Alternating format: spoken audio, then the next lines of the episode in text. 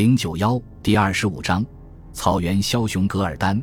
说到清朝康熙帝在位时期的几次大战争，除了八年平定三藩外，打得最漫长、最反复的战争，就是历史上赫赫有名的三征噶尔丹之战。作为准噶尔蒙古的杰出领袖，噶尔丹雄踞西北，与清王朝分庭抗礼。他和他的部族与清王朝的战争，几乎贯穿整个康乾盛世，令满万不可战的清朝八旗军屡遭惨败。说他是在位六十年的康熙皇帝大半生的对手，毫不过分。这位草原枭雄，除了与康熙皇帝的几次大战外，内地史料里对他的记录甚少。而事实上，他不仅是一个影响了中国历史的人物。也同样是一个影响了今天中亚版图的世界性人物，在我们的邻国俄罗斯和哈萨克斯坦，一百多年来，对于噶尔丹以及准噶尔蒙古的研究从未间断过。在清朝君臣的观念里，他是一个叛乱分子、乱臣贼子。然而，纵观他一生的功业，却不是这样简单。说噶尔丹，须得从他的部族准噶尔蒙古说起。在许多影视剧甚至历史书中，噶尔丹都被说成是蒙古准噶尔部的创始人，但事实上，他是一个继承人，一个继承了准噶尔蒙古，并一度让准噶尔蒙古走向强大的人。准噶尔蒙古是蒙古瓦剌部落的一支。明朝后期，蒙古部落逐渐分成了漠南蒙古、漠北蒙古、漠西蒙古三大势力，其中的漠西蒙古前身就是瓦剌。努尔哈赤崛起后，一面与明朝战争，一面也开始对草原蒙古部落的吞并。努尔哈赤和皇太极父子两代经多次战斗，从东蒙古追杀到青海，终于彻底消灭了蒙古黄金家族的最后一代可汗林丹汗。与此同时，漠北喀尔喀蒙古的三大可汗吐谢图汗、扎萨克图汗、车臣可汗也相继归顺了后金。之所以如此，要拜明朝崇祯皇帝所赐，漠北蒙古在明朝中后期一度是明朝的铁杆。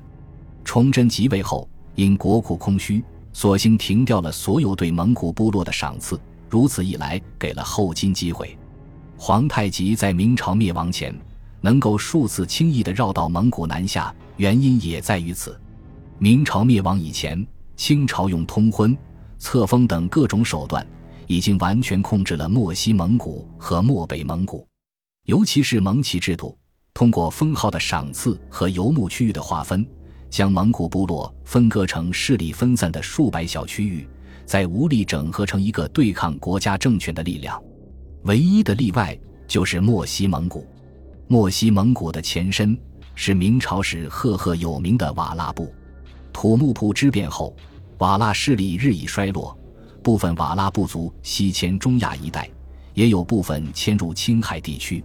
到明末的时候，瓦剌分裂成杜尔伯特、准噶尔、图尔扈特、和硕特四部，其中尤以准噶尔实力最强。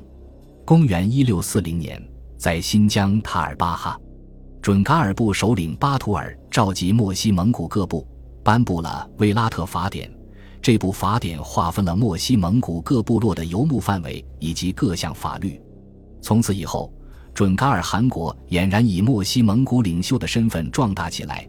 和硕特部被排挤到青海地区，图尔扈特西迁到中亚，杜尔伯特臣服于准噶尔。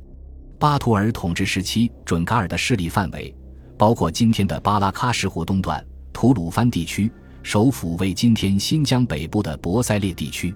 与其他游牧民族政权不同的是，准噶尔部不仅游牧业发达，南部还出现了农业与城市。此时，俄罗斯帝国的势力也渗透入中国西北地区。在公元一六四零年十月，巴图尔就曾与俄罗斯打过交道。当时，俄罗斯的探险队进入准噶尔地区，屠杀准噶尔部居民。巴图尔坚决反击，不但击退了俄罗斯探险队，还派使节警告俄罗斯。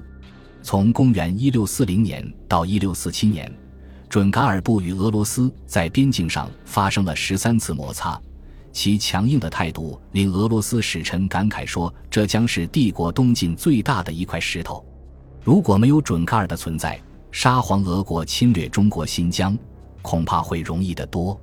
公元一六五三年，巴图尔去世后，其子森格继位。公元一六七零年，森格被异母兄弟暗杀，准噶尔部陷入内乱。巴图尔一个在西藏出家的儿子，返回准噶尔夺取了政权，他就是大名鼎鼎的噶尔丹。噶尔丹生于公元一六四四年，他出生的时候，阿尔泰山上空出现了五彩祥云，令巴图尔大为欣喜。随后，噶尔丹被送到拉萨出家。与五世达赖成了好友，还和藏王第八桑杰嘉措是同学。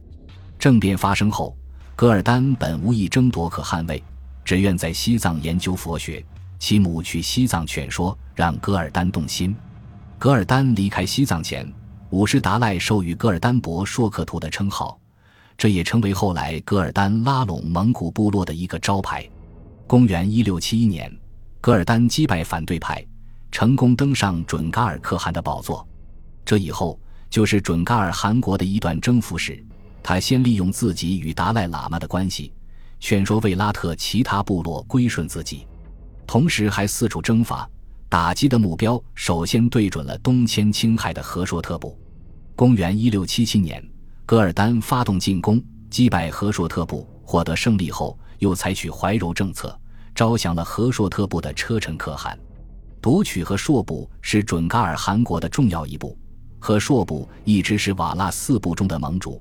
此时的瓦剌四部，除了图尔扈特西迁外，其他三部已尽被准噶尔吞并。